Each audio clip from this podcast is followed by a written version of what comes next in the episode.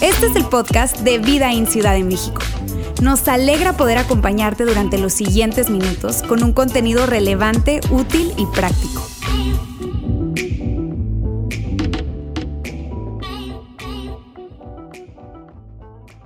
Bienvenidos otra vez a Vida en Ciudad de México. Gracias por acompañarnos. Eh, de verdad que estamos muy entusiasmados por, la reunión de hoy y, y, por el mensaje. Sabes que hoy estamos en la segunda parte de una conversación que iniciamos la semana pasada. Y yo te quiero decir algo, si tú llegas en cualquier momento a esta iglesia un domingo, eh, normalmente tú puedes eh, entrar a la mitad de una serie y entender más o menos de qué estamos hablando y agarrar la onda. Pero este, esta serie en particular tiene toda la intención de ir construyendo y tiene una secuencia en los mensajes, en la conversación que iniciamos la semana pasada. Entonces yo sí te quiero recomendar eh, que escuches el mensaje de la semana pasada, porque hoy vamos a construir sobre esa conversación sobre lo que compartimos la semana pasada y te quiero invitar a que tal vez saques tu teléfono porque vamos a poner un código QR. Nosotros grabamos el video la semana pasada y esta semana también lo estamos grabando, lo compartimos en un canal de YouTube, en nuestro canal de YouTube y sería súper bueno, la verdad que merece la pena que escuches el mensaje de la semana pasada porque te va a dar un contexto mucho más amplio de lo que vamos a compartir hoy. Ahora, mi compromiso es hacer mi mejor esfuerzo para resumir en unos minutos lo que hablamos la semana pasada y que, y que podamos todos estar en la misma página, ¿les parece? Así que vamos a hacer eso el día de hoy. Te quiero decir que la semana pasada arrancamos con la siguiente idea. El cielo es algo que la gran mayoría de las personas tiene como parte de sus creencias. La gran mayoría de las personas creen en el cielo. Tal vez no todos tienen exactamente la misma mirada sobre el cielo, tienen las mismas opiniones de qué es el cielo, pero la gran mayoría de la gente, sobre todo en nuestro país, en este lado del mundo, creemos en el cielo, creemos que hay algo más. Y, es interesante porque todos creen en el cielo, todos se quieren ir al cielo, de hecho creen que se van a ir al cielo, se quieren ir al cielo, pero no necesariamente tienen mucha prisa para llegar al cielo. ¿Verdad? Les preguntas, ¿y tú te, crees en el cielo? Si quieres ir, yo sí, yo me voy a ir al cielo. ¿Y cuándo te quieres ir? No, ya mis 90, 100, cuando cumpla 100. Nadie tiene prisa de irse al cielo. Pero la realidad es que aunque haya muchas preguntas alrededor de este tema, del cielo, de qué es, de cómo es, de qué hay más allá de esta vida que conocemos, la realidad es que hay, una, hay un par de suposiciones que compartimos la semana pasada y que quiero recordarte. Y las suposiciones son las siguientes. La gente buena se va al cielo y yo soy buena gente. Y es interesante porque como que como humanos resulta muy complicado, resulta muy difícil el pensar que después de esta vida ya no hay nada más. Que simplemente morimos y nos convertimos en polvo. Humanamente es difícil. Hay, alguna gente que no cree esto y puede abrazar una idea diferente a esta, pero la gran mayoría de las personas les resulta muy complicado y sabes, hay muchas teorías alrededor de eso, de por qué es eso. Y mucha gente ha escrito, sobre todo expertos religiosos alrededor de esto, y, justifican o comentan alrededor de esto y dicen, ese es algo que Dios puso en nuestro corazón. Es algo que Dios pone en ti, que pone en mí, que simplemente como un pedacito de eternidad en nosotros, que aunque no alcancemos a, entender, hay un pedacito de eternidad en nuestro corazón. Y tal vez no lo entendemos, pero, pero, pero creemos y queremos creer que sí está y que vamos a ir a ese lugar, tal vez le llames diferente, pero en general el cielo, el paraíso, en el más allá. Y la semana pasada también decíamos que hay una serie de ventajas o de, o de, mm, situaciones, digamos, o, no realidades, sino pensamientos, también suposiciones, en realidad, que, este, que todos tenemos respecto a esta idea de que la gente buena se va al cielo. Y tengo que compartir tres de forma muy rápida. La primera... Eh, que pensamos, que siempre eh, eh, consideramos cuando pensamos en la gente buena, se va al cielo, es que es justo. ¿Estás de acuerdo? Porque si el cielo es un buen lugar y yo soy bueno, pues es justo que se me recompense con ir al cielo. Si el cielo es para gente buena, yo seguro alcanzo, yo voy, me toca, es justo, he sido bueno. La segunda cosa es que es consistente con una noción o con la idea de que Dios es un Dios bueno y sabes, en ningún lugar encontramos una cosa diferente, siempre pensamos en Dios como un Dios bueno y pensamos que si el cielo es un lugar bueno, pues lo más lógico Lo que tiene sentido es que Dios, si quieres, eh, eh, llene su cielo, ¿verdad? Poble su cielo de gente buena. Entonces, no solamente creemos que es justo, no solamente creemos que eh, es, es consistente con la noción de un Dios bueno, sino que también creemos que si la gente buena se va al cielo, tú la libras. Yo la libro. Creemos eso. Claro que creemos eso. Todo el tiempo pensamos, claro, soy bueno. Tal vez soy inclusive mejor que la mayoría. O soy mejor que el promedio, ¿verdad? Y nos comparamos. Y luego decimos esa frase que todos hemos dicho algún momento, ¿verdad? Decimos, bueno, nadie es perfecto. Nadie es perfecto. Yo soy parte de ese nadie. Y nadie es perfecto, entonces tú la libras. Pero también decíamos que cuando lo piensas bien, si tú te detienes a analizar estas nociones, a profundizar sobre estas ideas, la verdad es que no tiene mucho sentido. La verdad es que se empieza a desmoronar los conceptos. Y te quiero compartir dos o tres cosas y después una cuarta, que es lo que quiero eh, compartir el día de hoy específicamente de por qué en realidad estas nociones no tienen mucho sentido. Y la primera tiene que ver con la siguiente. Bueno, entre comillas, es un objetivo en movimiento. No es algo que sea consistente ni histórica, ni cultural, ni personalmente. Históricamente, hace mil años había cosas que eran completamente buenas que hoy ni de chiste haríamos, ni de chiste considerarías como algo bueno.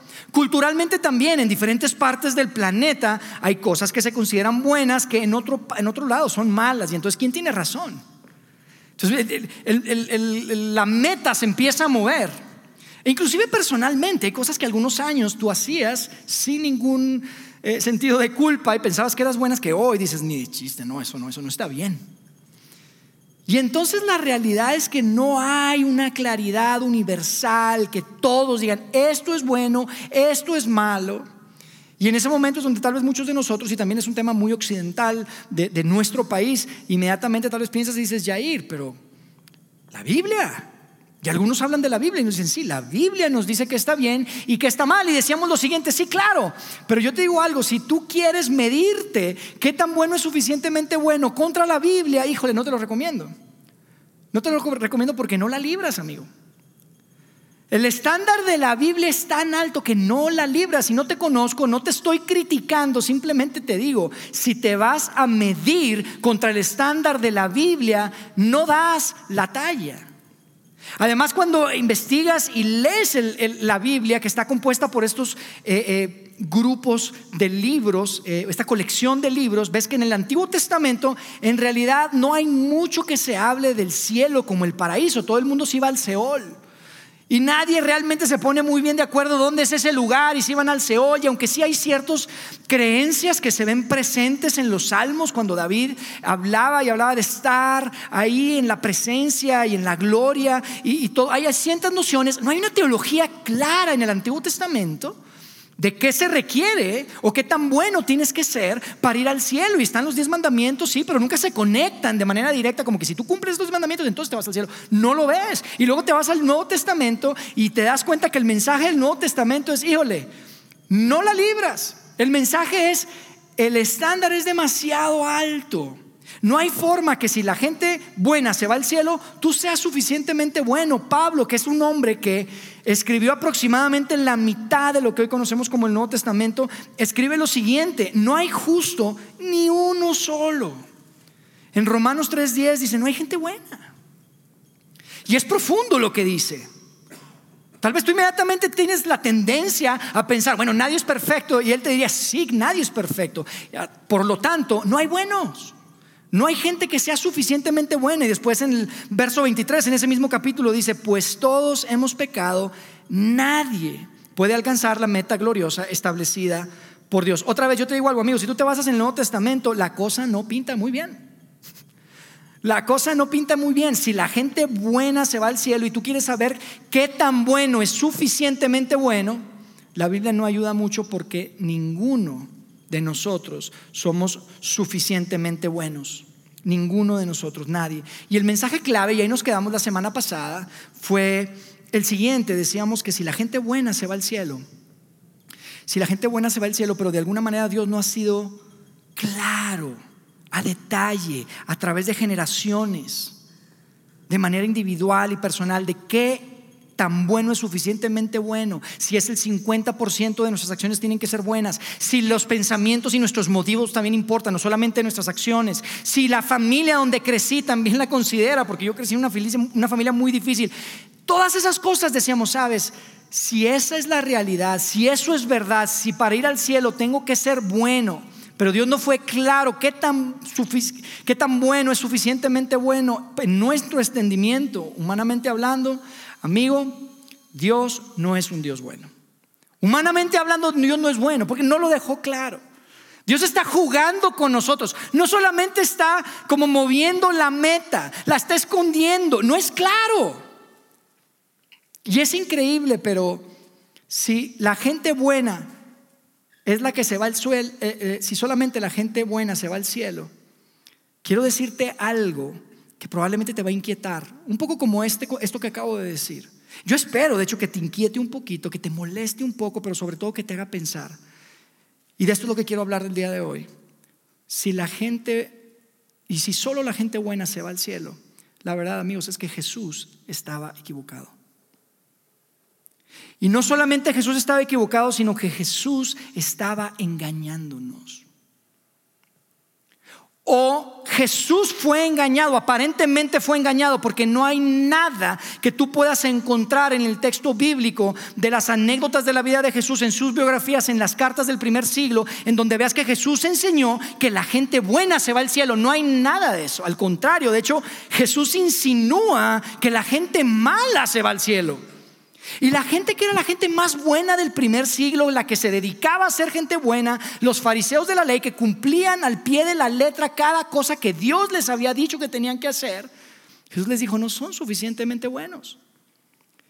Jesús insinúa que aún la gente mala se va al cielo y luego lo ves entregando una charla, una prédica, si quieres, un mensaje que entendemos que lo daba por muchas partes en donde viajaba, lo conocemos como el Sermón del Monte y vemos que Jesús eleva tanto el estándar de suficientemente bueno que amigos, todos nos quedamos cortos.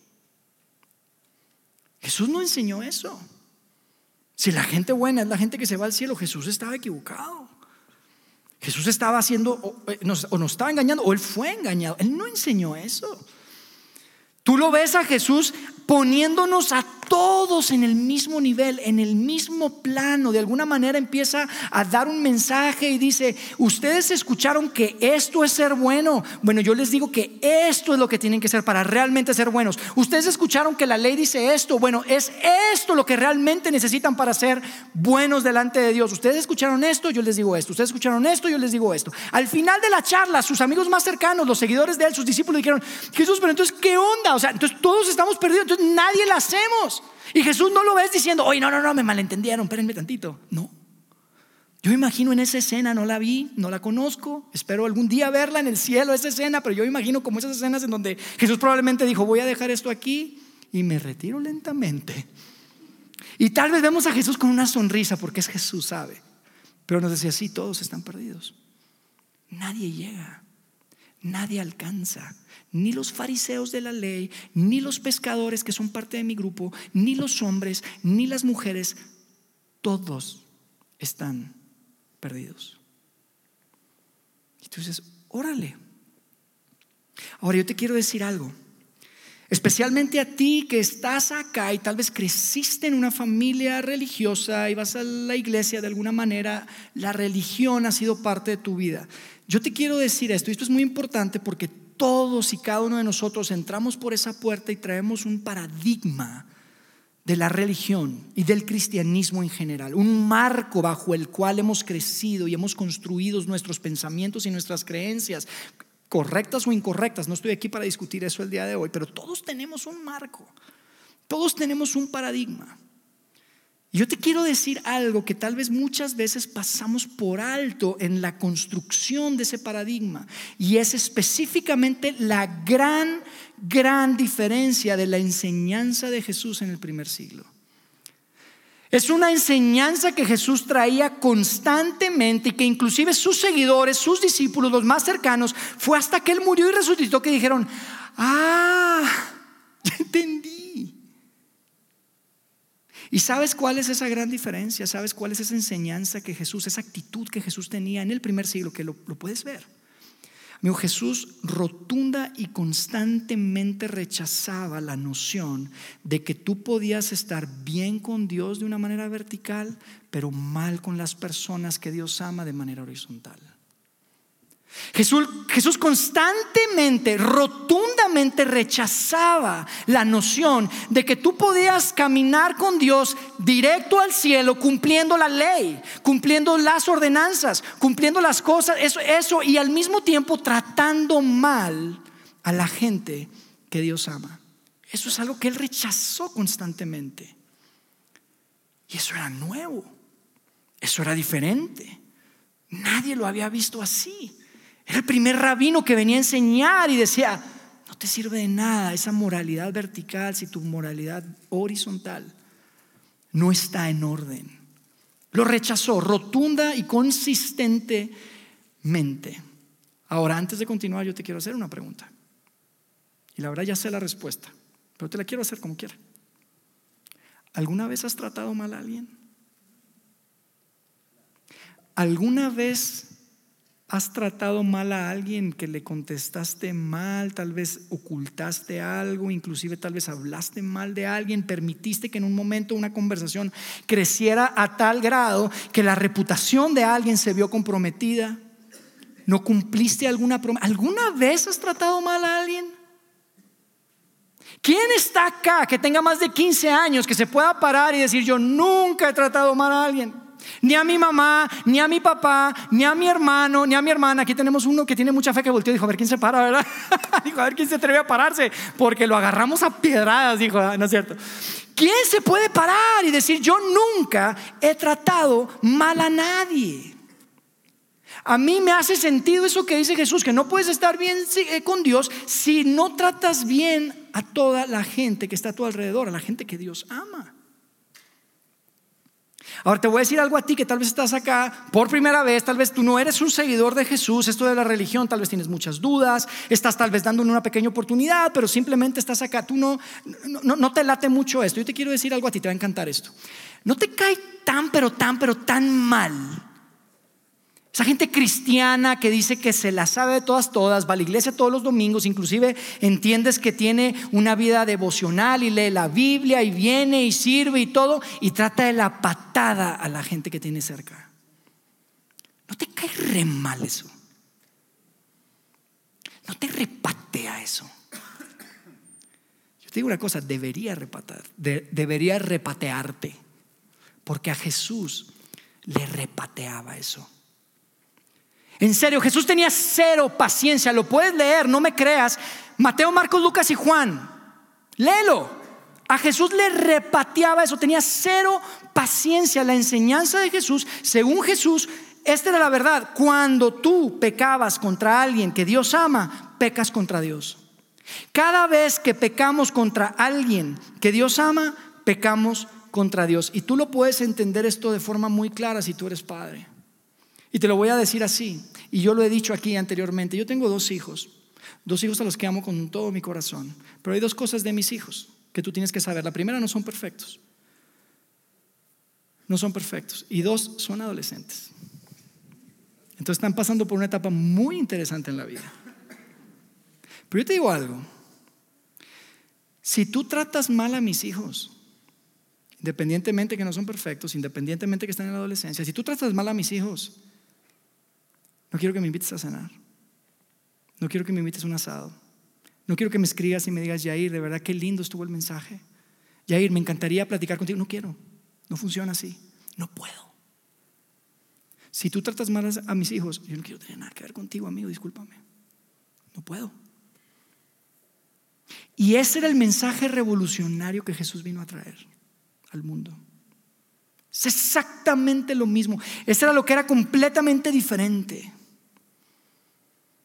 Eso era lo que cambió la mente y lo metió en tanto problema con la gente que aparentemente, que se supone que tenía una gran relación vertical con el Padre Celestial y que cumplía al pie de la letra todas las cosas y trataban de la patada a la gente que Dios ama.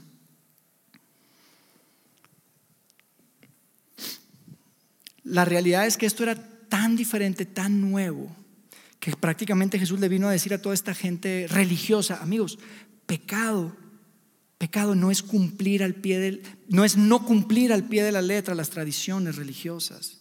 Ser bueno no es poder cumplir al pie de la letra las tradiciones religiosas. No es eso pecado, tiene todo que ver con cómo tratas a la gente que Dios ama. Ese era el mensaje de Jesús. Lo puedes leer. Lo puedes leer. Esa era la gran, gran diferencia. Yo te digo algo, a mí me hace pensar en cómo sería la iglesia, la historia de la iglesia a través de estos dos mil años, si la iglesia se hubiera, hubiera abrazado y se hubiera mantenido en ese estándar que Jesús vino a poner. De que lo más importante no es que yo hago algo dejo de hacer algo para agradar a Dios. De que pecado no es fallé con la tradición religiosa. ¿Cómo sería, te imaginas? No se trata de tienes que dejar de hacer esto y tienes que hacer esto para ser parte y ahora sí te puedes identificar de cierta manera. Todo tiene que ver con cómo tratas a los demás. ¿Te imaginas cómo sería la iglesia? Si nos preocupáramos más por lo que Jesús vino a decirnos que era lo más importante. Por lo que Jesús vino a decirnos, nos van a identificar por esto, no por los edificios que construyen, que pueden ser espectaculares, no por la cantidad de gente que se junte, no por cuánto eh, sepan de la ley, no los van a identificar eh, eh, así, que son mis seguidores. Dijo, la manera en que los van a identificar es cómo se tratan entre ustedes, cómo se aman entre ustedes. Así es como los van a identificar. Y por eso te pregunto otra vez, ¿alguna vez has tratado mal a alguien? ¿Alguna vez has tratado mal a alguien? Amigos, si sí lo has hecho, que yo sé que sí, no eres suficientemente bueno. No alcanzas. No eres suficientemente bueno. Eso te separa de Dios. Y tal vez tú inmediatamente pienses, Jair, pero eso no es justo. O sea, lo que me estás diciendo es que para estar bien con Dios, para irme al cielo, para poder llegar a ser suficientemente bueno, prácticamente tengo que tratar de manera perfecta a toda la gente. Eso es un estándar demasiado alto y sabes, sí, sí lo es. Y escucha esto, esto aquí es donde todos somos súper hipócritas. Es un estándar demasiado alto cuando se trata de cómo yo trato a mi prójimo, pero no necesariamente está tan alto cuando se trata de cómo me tratan a mí, ¿verdad? Cuando se trata de, de, que tú me mentiste, ahí no es tan alto el estándar. Ahí sí está separado de la gloria de Dios sin duda. Cuando se trata de mí, eso es imposible. Tengo que tratarlos de manera perfecta. Nadie llega, pero cuando se trata de cómo me tratan a mí, ah, sí, no, no. Tú estás separado de Dios, tú no estás bien con Dios, tú no puedes estar bien con Dios porque me engañaste, esa vez que me mentiste, esa vez que no cumpliste la promesa, esa ocasión en que robaste mi idea. Ahí sí, y por eso les digo que ahí es donde muchas veces somos tan hipócritas. Y me imagino a Jesús diciendo exactamente, exactamente, para eso viene, exactamente, ese es el tema. Bienvenidos a la raza humana. Una raza tan perdida que ni siquiera se pueden tratar como su Padre Celestial quiere que se traten. Bienvenidos. Y amigos, esas son las malas noticias. Esas son malas noticias. Pero sabes, el hecho de que esas noticias sean tan malas es lo que hace que las buenas noticias sean tan buenas noticias. Porque hay malas noticias. Esas son malas noticias. Tú estás de acuerdo conmigo. Ni siquiera cumples con tus propios estándares, amigo. Pero eso es lo que hace que la buena noticia sea tan buena noticia porque Jesús viene a no solamente nivelar el terreno de juego, a ponernos a todos en el mismo nivel, sino que viene a traernos esperanza. Jesucristo es el único en la historia de la humanidad que se atreve a responder de una manera tan rotunda esta pregunta de qué tan bueno es suficientemente bueno. Jesús viene a responderla de una manera espectacular. Es más, esa respuesta, la respuesta a esa pregunta es lo que le metió en problemas al grado que lo crucificaron. La respuesta a esa pregunta es ofensiva. Es ofensiva, especialmente en el primer siglo, en la cultura que él estaba viviendo, en la cultura religiosa. ¿Sabes cuál es la respuesta que Jesús se atrevió a decir y que nadie ha podido decir de sí mismo ni de alguien más? Nadie. ¿Sabes qué tan bueno es suficientemente bueno según Jesús? Tan bueno como Él tan bueno como Jesús. ¿Quieres ser suficientemente bueno para ganarte el cielo? Tienes que ser tan bueno como Jesús. Esa es la respuesta. Y sabes, yo no soy tan bueno como Jesús. Y tú tampoco eres tan bueno como Jesús. Y por eso necesitamos un Salvador. Y por eso el mundo necesita un Salvador. Por eso no necesitamos un onceavo mandamiento. Por eso lo que necesitamos no es volver a empezar o una segunda oportunidad o una manera de darle la vuelta a las reglas para poder ser suficientemente bueno, porque Jesús es el único suficientemente bueno para hacer lo que tú y yo no podíamos hacer por nosotros mismos. Pablo este hombre que tú conoces como San Pablo, el apóstol Pablo, hace un momento te decía, él escribió prácticamente la mitad de lo que hoy conocemos como el Nuevo Testamento. Este es un hombre que es un fariseo. Y es de los mejores fariseos. Si tú no sabes que es un fariseo, eran los religiosos, eran los buenos, se dedicaban a ser buenos, se dedicaban a cumplir la ley de Dios al pie de la letra. Y Pablo dice, hey, yo era el mejor fariseo de todos. Nadie cumplía la ley como yo. Nadie era tan bueno para cumplir la ley de Dios como yo. No había nadie como yo. Y después, ¿sabes qué sucede? Se encuentra con Jesús. Conoce a Jesús. ¿Y sabes qué es lo que escribe? Dice, de los pecadores, soy el peor. Soy el mayor pecador de todos. Pablo, ¿cómo? ¿De qué estás hablando? ¿No que eres el mejor fariseo? Cumplía la ley a la perfección. Y Pablo te diría a ti y a mí sí, pero sabes, traté a algunas personas tan mal. Las traté peor que, que nadie. Nunca he visto tratar a alguien tan mal como yo traté a cierta gente. Soy el mayor de todos los pecadores. El mayor de todos los pecadores. Es increíble lo que escribe Pablo. Fíjate lo que dice como para entender el concepto de que Jesús es el único que es suficientemente bueno para hacer lo que nosotros no podíamos hacer. Y fíjate las implicaciones que tiene, porque cuando Pablo se convierte en un seguidor de Jesús, cuando Pablo toma la decisión, tiene un encuentro con Jesús, se da cuenta que todo lo que él creía que era el mejor de todos no sirve para nada. Y escribe algo a un grupo de personas que vivían en un lugar llamado Corinto. Ahí tenían muchísimas preguntas, tal vez como tú, como yo, que tenemos preguntas, que a veces tenemos dudas. Pero escribe algo muy interesante para que entendamos las implicaciones del trabajo de Jesús, de la razón por la que Jesús vino. Y esto es muy importante. Fíjate lo que dice en 2 Corintios 5:20 y lo vamos a leer despacio, porque es algo clave. Para mí este es el verso que resume de mejor manera esas buenas noticias de las que estábamos hablando hace un momento. Esas buenas noticias que en el primer siglo les llamaban el Evangelio en griego, porque es el Evangelio. El Evangelio simplemente significa buenas noticias. Pablo escribe a los Corintios y dice, en nombre de Cristo les rogamos. O sea, Jesús quiere algo para ustedes. Es como si Jesús les estuviera rogando a ustedes, les dice Pablo. En nombre de Cristo les rogamos. Dice, que se reconcilien con Dios.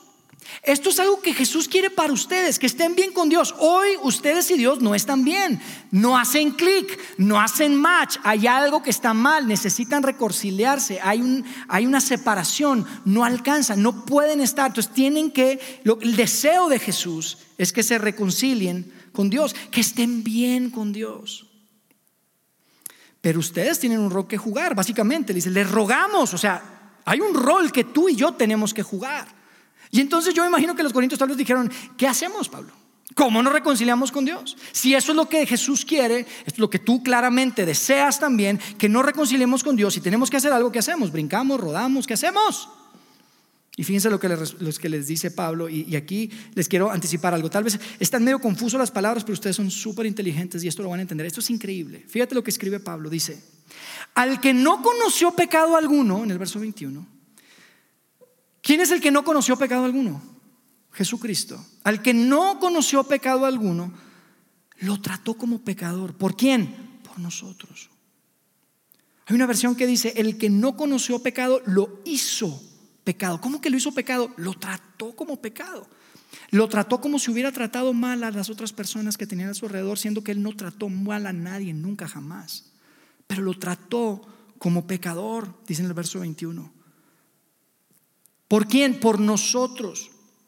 ¿Para qué Pablo? Entonces en el 21 sigue diciendo, para que en Él recibiéramos la justicia de Dios. Entonces, aquí hay como un enroque, como un switch cósmico que está sucediendo, en donde tú y yo, que hemos tratado mal a la gente y que no alcanzamos y que no somos suficientemente buenos, podemos tomar el lugar de alguien que sí trató bien a toda la gente todo el tiempo y nunca pecó. Pero a él lo trata como yo me merecía ser tratado. De tal manera que no se trata de hacer algo, sino que nos convierte en algo. No dice, para que puedan seguir al pie de la letra la ley y la lista para que lleguen a estar a ser presentados justos delante de Dios. Dice, para que recibiéramos en Él la justicia de Dios. ¿Cómo que la justicia de Dios? Que podamos estar bien con Dios. Que Dios nos vea y que diga, justo. Él, está suficientemente bueno. ¿Qué hizo Dios? Está implícito, dice, al que no conoció pecado, Dios lo trató como pecador por ti y por mí, para que en Él recibiéramos la justicia de Dios. Amigos, esas son buenas noticias. Cristo no solamente tomó nuestro lugar, sino que nos pone en un lugar diferente.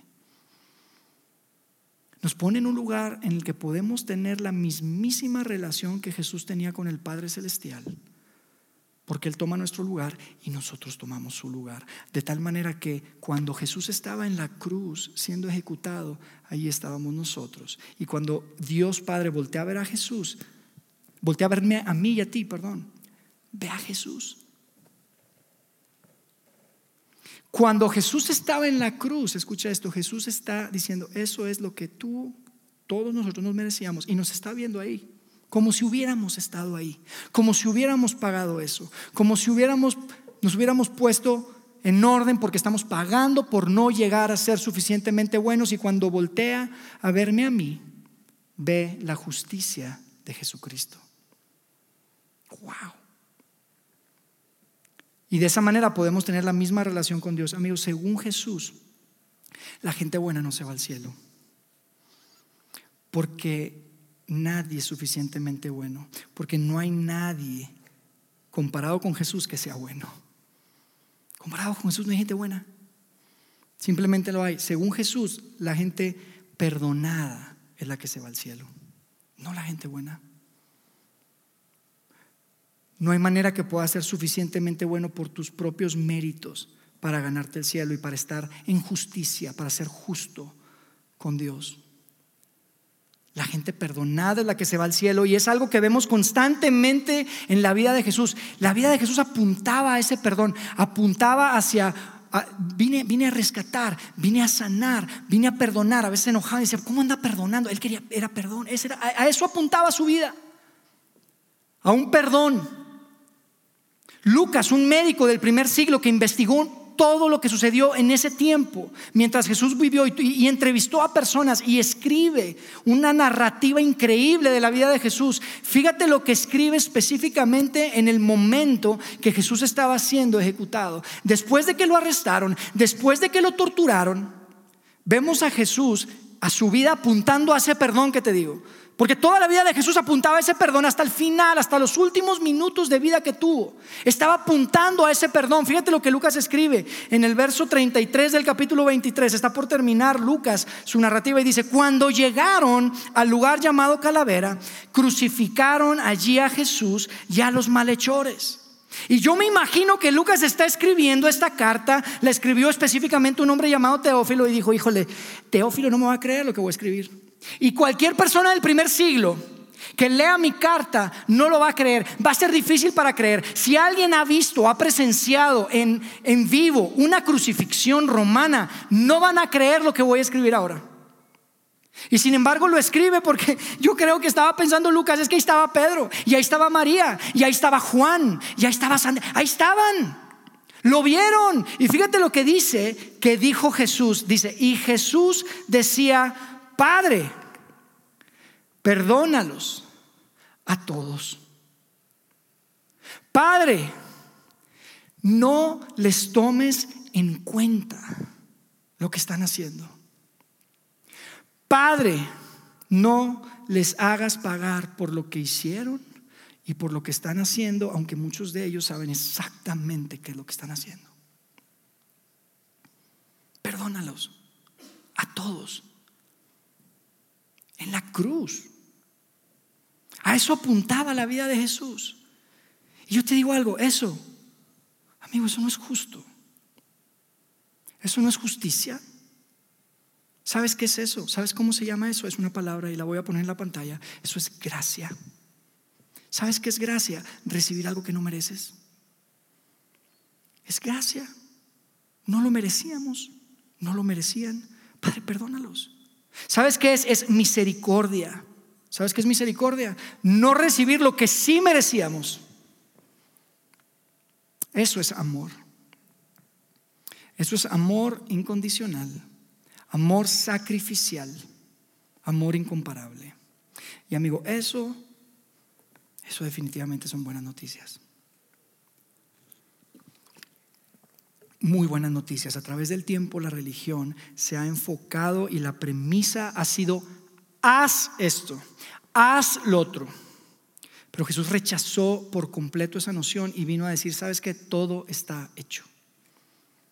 La religión te dice, haz, deja de hacer. Y Jesús te dice, ya está hecho. Escucha, no hay nada que puedas hacer para ser suficientemente bueno. No hay nada que puedas hacer para ser suficientemente. No hay nada, escucha, no hay nada que puedas hacer para ser suficientemente bueno. Lo único que hay que hacer es aceptar un regalo, es aceptar esa gracia, es aceptar ese perdón ese regalo del perdón en donde Dios a través de Jesucristo nos regala la justicia de Jesucristo. Nos regala su justicia, su bondad. Ante Él, Él está viendo la perfección de Jesucristo cuando nos ve a nosotros. ¿Sabes por qué? Simplemente porque le da la gana. Dios es el Dios que digo, lo voy a hacer, no me importa qué es lo que no importa lo que requiera, no importa lo que cueste, le dio la gana. Amarte de tal manera que dijo, voy a ir ahí y voy a demostrarles que sí se puede y voy a vivir la vida perfecta y después voy a dar la vida por ellos. Jesucristo vino a decirnos pecadores perdidos, condenados a todos y después va y entrega su vida en la cruz. Por ti y por mí. Bueno, por lo menos eso fue lo que dijo. Y ahí es donde está el truco, porque cualquiera puede decir eso, ¿verdad? Cualquiera puede decir, ya vine, ya vine a dar la vida por ustedes, ya vine a sacrificarme por ustedes, pero ¿cómo sabemos que sí pegó? ¿Cómo sabemos que su deseo de perdón, que su deseo de salvarte a ti y a mí realmente funcionó? ¿Cómo sabemos? Ahí es donde está el truco. ¿Cómo yo sé si funcionó? Pablo, unos años después de esa escena que, que acabamos de leer en Lucas, escribe algo espectacular que resume absolutamente todo el trabajo redentor de Jesucristo cuando estuvo acá. Y quiero que lo leamos juntos en Primera de Corintios 15. Lo vamos a poner en la pantalla. Y dice lo siguiente, dice, quiero que recuerden la buena noticia que les anuncié. Quiero que recuerden, esto es lo más importante de todo, les dice los Corintios Pablo. Y ellos tenían tal vez dudas y no estaban seguros. Y le dice Pablo, Pablo les dice, quiero que recuerden, estas son buenas noticias. ¿Saben cuál es la buena noticia? Que Cristo murió por nuestros pecados. Pablo, tú ni siquiera nos conoces. Pablo le estaba escribiendo un grupo de personas que probablemente ni conocía. ¿Cómo sabes que mis pecados? Tú no sabes lo que yo he hecho, Pablo. Dice, Cristo murió por tus pecados, por nuestros pecados, los tuyos y los míos. Claro que sí. No, me, no necesito saber qué hiciste. No necesito saber qué has hecho, qué has dejado de hacer. Cristo murió por nuestros pecados y después dice fue enterrado. ¿Sabes por qué dice que fue enterrado? Porque a la gente muerta la entierran. Jesús no estaba en coma, no se quedó dormido, no fue como una cosita así, dice fue enterrado. Jesús muere y dice al tercer día resucitó, sellando como un sello de aprobación de que su deseo su amor incondicional, su sacrificio por ti y por mí, vale, cuenta, funciona, si pegó. Resucitó al tercer día y después dice en el verso 5, dice, y se apareció a Pedro, Pablo, ¿cómo sabes que se apareció a Pedro? Yo conozco a Pedro. Yo lo conozco personalmente, te diría Pablo. Dice, y no nada más se le apareció a Pedro, se le apareció luego a los doce y después se apareció a más de 500 hermanos al mismo tiempo. Ve a Judea, muchos están vivos todavía, les puedes preguntar. Algunos ya murieron, por supuesto, hay unos que siguen vivos, puedes ir ahí, pregúntales. Dice, lo vieron. Y luego me encanta lo que dice porque dice, y luego Cristo se apareció a Santiago. Y amigo Santiago, yo no sé si tú sepas quién es Santiago, pero la Biblia identifica a Santiago como el hermano de Jesús, independientemente de lo que eso signifique para ti, obviamente medio hermano, y hay muchas tradiciones que tal vez nos, nos, causan choque en esto, pero yo te digo algo, él, lo que entendemos, haya sido adoptado, haya sido lo que sea, Santiago creció con él, en la misma casa, eran hermanos. Y tú puedes leer una carta pequeñita de cinco capítulos que está en el Nuevo Testamento, que está buenísima, te la puedes leer te recomiendo que separes 30 minutos de esta semana y que la leas. Pero Santiago cuando escribe una carta, identifica a su hermano con quien creció como su Señor, como su Salvador. ¿Te imaginas qué tiene que hacer tu hermano para que tú le digas mi Señor y mi Salvador? ¿Te imaginas? Era su hermano, creció con él. Y él termina diciendo, mi Señor y mi Salvador. Amigo, si tú eres como la mayoría, tú crees en el cielo, tú crees que te vas a ir al cielo. Pero yo te quiero hacer una pregunta, ¿en qué estás poniendo tu confianza para ir al cielo? ¿En qué estás poniendo tu confianza? ¿En qué tan bueno eres? Cuando sabes que bueno es un, es un objetivo en movimiento que ni siquiera está tan claro, que depende del momento, depende de la historia, depende de cuánta edad tengas. ¿Estás confiando en irte al cielo por qué tan bueno eres? ¿O quieres aceptar la invitación de Jesús de decir, sabes que quiero transferir mi confianza de ser suficientemente bueno a confiar en aquel que sí fue suficientemente, el único que fue suficientemente bueno? Esa es la invitación de Jesús. La invitación de Jesús para ti hoy y para mí hoy es transferir esa confianza en tus, de tus propios esfuerzos, de las capacidades personales, de tu personalidad, de tu composición, de poder ser suficientemente bueno a decir, ¿sabes qué? No llego, no soy suficientemente bueno. He tratado mal a tanta gente que Dios ama, pero sé que gracias a lo que Él hizo, puedo transferir mi confianza y saber que puedo estar bien con Dios. Puedo dormirme por las noches, ver el techo de mi cama y dormir con conciencia tranquila. Porque yo sé que cuando Dios me ve a mí, Él está viendo la justicia de Jesucristo, la perfección de Jesucristo, la bondad de Jesucristo, el amor de Jesucristo. Yo te digo algo, muy probablemente tú has escuchado este mensaje o algo similar en alguna ocasión en tu vida. Tal vez no es la primera vez que tú escuchas esto, pero por algún motivo yo me he dado cuenta que a veces la segunda vez que uno lo escucha, como que hay algo que dices, ay, tiene sentido, te cae el 20. Tal vez no es la deseaba vez, sino la onceava vez que escuchas un mensaje y dices, hay algo que me hace sentido, ay, me está cayendo el 20.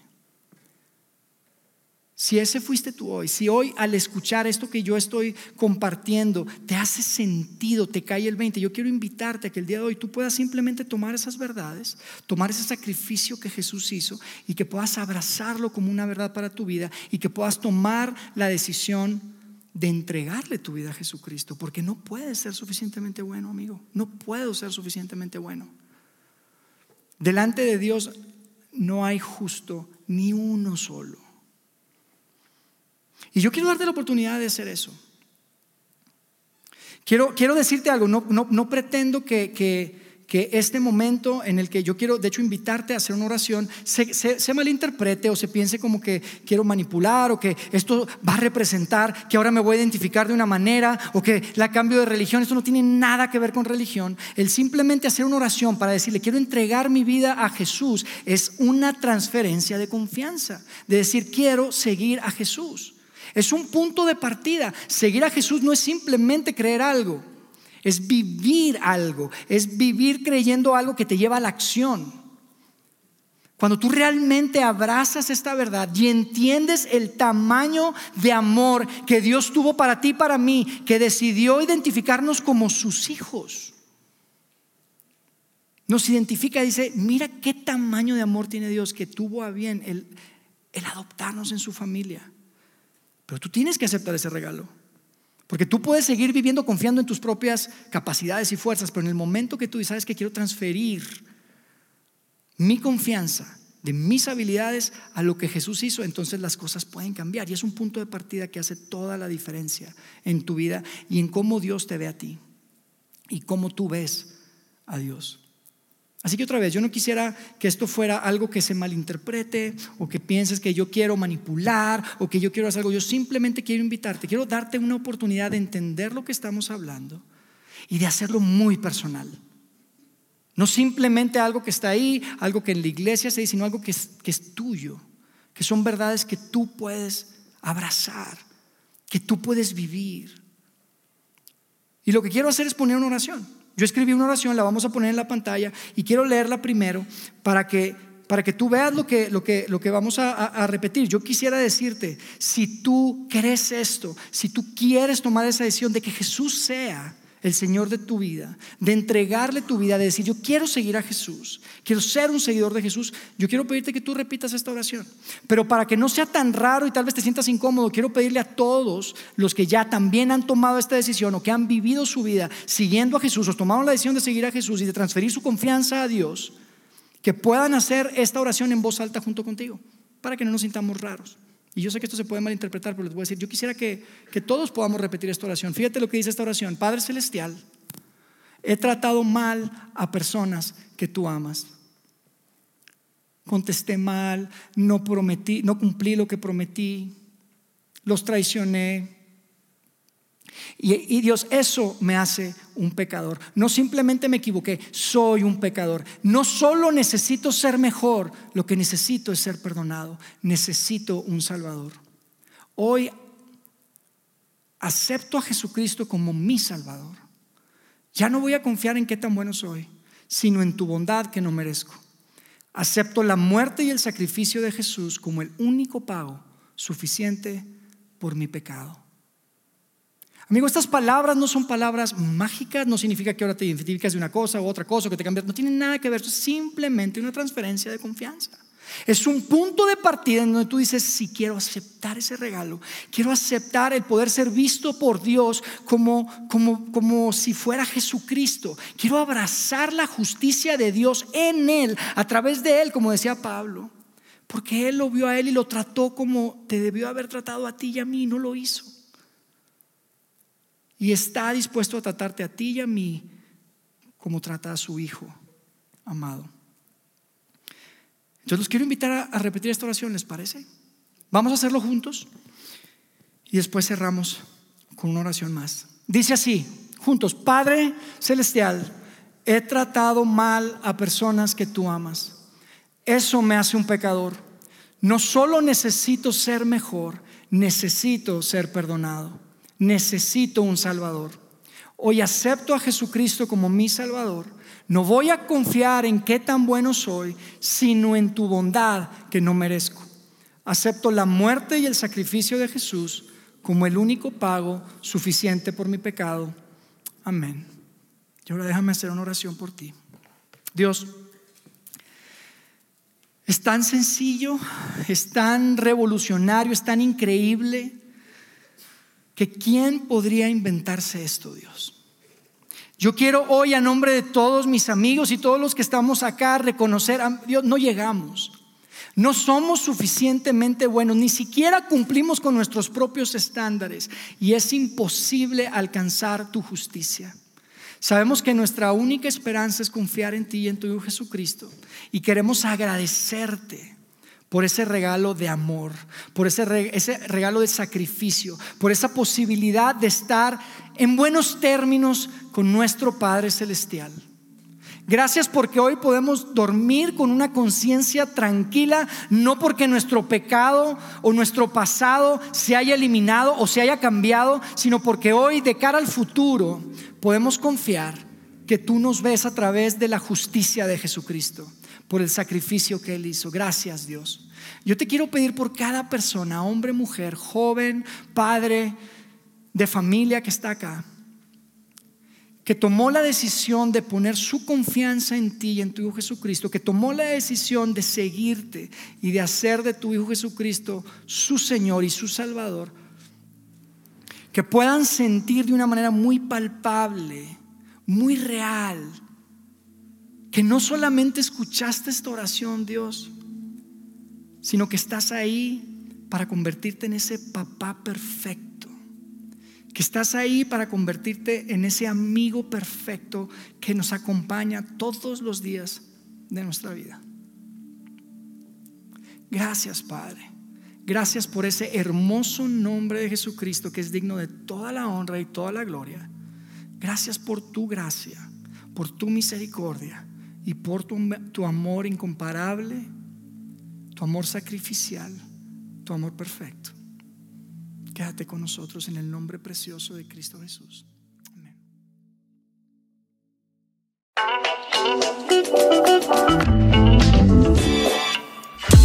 Sigue conectado a los contenidos de Vida en Ciudad de México a través de nuestro sitio web y de las redes sociales. Muy pronto estaremos de vuelta con un nuevo episodio.